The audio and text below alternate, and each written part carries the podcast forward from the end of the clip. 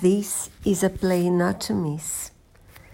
It's about uh, Mozart and Salieri.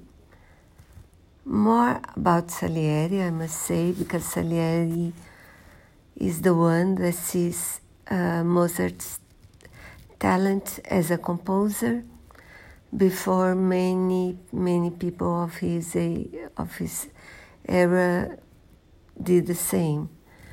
So, and his dream was to be a very good music composer, and then he saw in Mozart the one he wanted to be but was not able to. So he decides to destroy his rival, and the play is about that.